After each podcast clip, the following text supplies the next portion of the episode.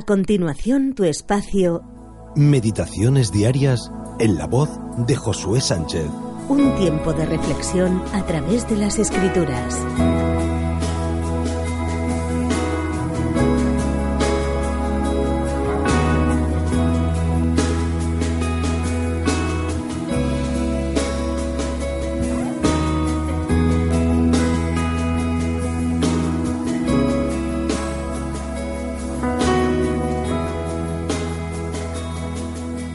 Bienvenido a este espacio de meditaciones diarias con la palabra de Dios. Programa que es posible gracias al libro Mi Encuentro Diario con Dios, de la Unión Bíblica. La Unión Bíblica es un movimiento interdenominacional y misionero que trabaja en más de 130 países con dos objetivos. Trabajar con las iglesias para dar a conocer las buenas nuevas de Dios a niños, jóvenes y familias. Y en segundo lugar, animar a personas de todas las edades a encontrarse con Dios diariamente a través de la Biblia y la oración, a fin de que lleguen a una fe personal en nuestro Señor Jesucristo, crezcan en madurez cristiana y lleguen a ser fieles miembros de la Iglesia y siervos de un mundo en necesidad. La Unión Bíblica persigue estos propósitos por medio de una variedad de ministerios especializados en todo el mundo en obediencia a nuestro Señor Jesucristo y en dependencia del Espíritu Santo.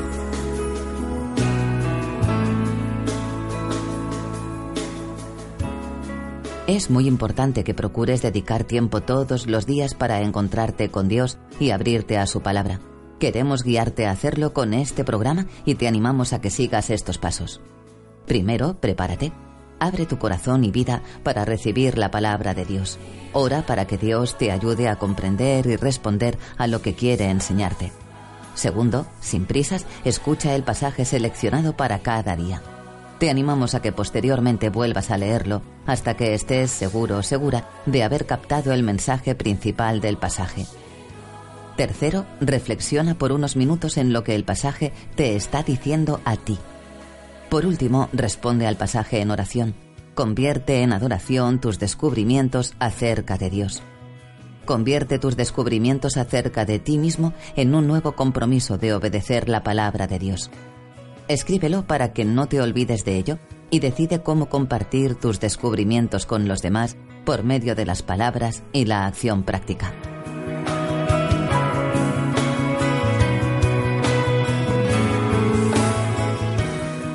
Pues un saludo a todos, que Dios os bendiga grandemente. Hoy, miércoles 21 de diciembre, queremos compartir con vosotros un pasaje de la palabra que se encuentra en el Evangelio de Lucas y queremos antes preparar nuestro corazón, como bien os aconsejamos ahora al principio, y podamos pues tener un pequeño tiempo de oración, de reflexión para abrir nuestros corazones, para prepararlo para que el Señor pueda hacer su obra en nuestras vidas en este día a través de, su palabra. Amén.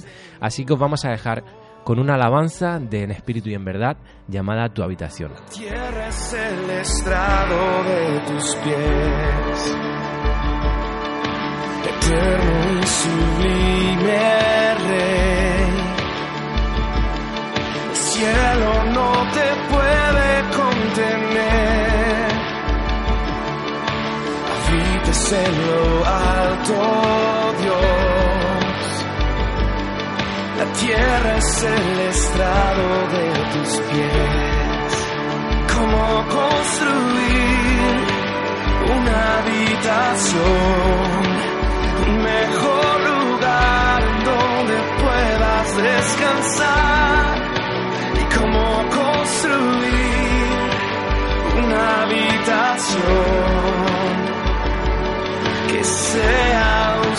Santuario para ti.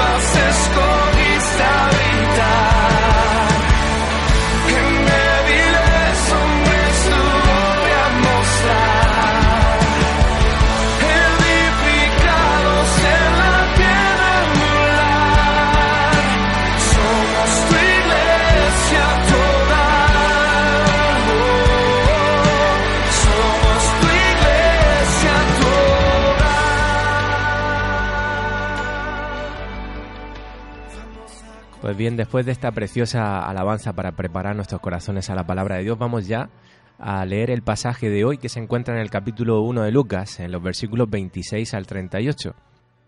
El cuadro romántico que muchos tenemos acerca de la Navidad, con una Virgen María en calma que recibe las buenas nuevas del anuncio del ángel como una especie de regalo y de bendición, tiene muy poco que ver con lo que nos cuenta aquí el evangelista Lucas, donde vemos que María se sintió turbada y con mucho miedo frente a la aparición celestial. Vamos a leer lo que dice el versículo 26 al 34. Cuando Elizabeth estaba en su sexto mes de embarazo, Dios envió al ángel Gabriel a Nazaret, una aldea de Galilea, a una virgen llamada María. Ella estaba comprometida para casarse con un hombre llamado José, descendiente del rey David. Gabriel se le apareció y dijo, Saludos, mujer favorecida, el Señor está contigo. Confusa y perturbada, María trató de pensar lo que el ángel quería decir. No tengas miedo, María, le dijo el ángel, porque has hallado el favor de Dios. Concebirás y darás a luz un hijo y le pondrás por nombre Jesús. Él será muy grande y lo llamarán Hijo del Altísimo. El Señor Dios le dará el trono de su antepasado David y reinará sobre Israel para siempre. Su reino no tendrá fin ¿Pero cómo podrá suceder esto? le preguntó María al ángel. Soy virgen. María estaba comprometida, desposada con José. En la cultura judía existía una ceremonia anterior al matrimonio donde la pareja se comprometía delante de testigos y ambos eran considerados desde aquel momento marido y mujer, aunque todavía no vivieran juntos hasta después de la ceremonia de boda. Ese compromiso de desposorio, que venía a durar un año aproximadamente, era tan fuerte como el compromiso del matrimonio mismo. El Evangelio Mateo nos narra el relato de cómo José decidió abandonarla en secreto en vez de acusarla y el ángel se le apareció también a él para que no llevara a cabo su plan. Esto lo encontramos en el capítulo 1 de Mateo versículos 18 al 20. Pero vamos a seguir leyendo aquí en Lucas del versículo 35 al 38. El ángel le contestó, el Espíritu Santo vendrá sobre ti y el poder del Altísimo te cubrirá con su sombra. Por lo tanto, el bebé que nacerá será santo y será llamado Hijo de Dios. Además, tu pariente Elizabeth quedó embarazada en su vejez. Antes la gente decía que ella era estéril, pero ha concebido un hijo y ya está en su sexto mes de embarazo. Pues nada es imposible para Dios. María respondió, Soy la sierva del Señor, que se cumpla todo lo que has dicho acerca de mí, y el ángel la dejó. Tremendo aquí como dice María, hágase conmigo según tu palabra. María no discute con Dios, ni mira a su alrededor exigiendo una explicación. Basta con que Dios haya hablado. Y esto es suficiente para que ella obedezca, simplemente porque Dios es Dios y su palabra es verdad. Los mandamientos de Dios no nos han sido dados para ser discutidos, sino para ser obedecidos. No sé si te has preguntado alguna vez cómo es posible que Dios hiciera depender el destino de la humanidad de la respuesta de una joven adolescente como María. El embarazo de María, de padre desconocido y en medio de una situación de necesidad económica, hubiera sido en nuestros días razón suficiente para recurrir al aborto. Si además decía que había concebido por intervención del Espíritu Santo, se hubiera tenido que someter a un tratamiento psiquiátrico y hubiera reforzado aún más la idea de interrumpir el embarazo. Nuestra sociedad, más necesitada de un Salvador que nunca, no hubiera permitido que ese niño naciera. Pero para Dios no hay nada imposible, como nos dice el versículo 37. Y María, cuya paternidad no había sido planificada, respondió de una manera atrevida y valiente. Si la necesidad más grande del ser humano hubiera sido la salud, Dios hubiera enviado un médico, pero la necesidad más grande era el perdón. Por eso Dios nos envió un Salvador. Espero que hayas podido reflexionar con este breve pasaje de la Biblia hoy, aquí en Lucas capítulo 1, y te espero mañana en un próximo programa de Meditaciones Diarias. Que Dios te bendiga grandemente.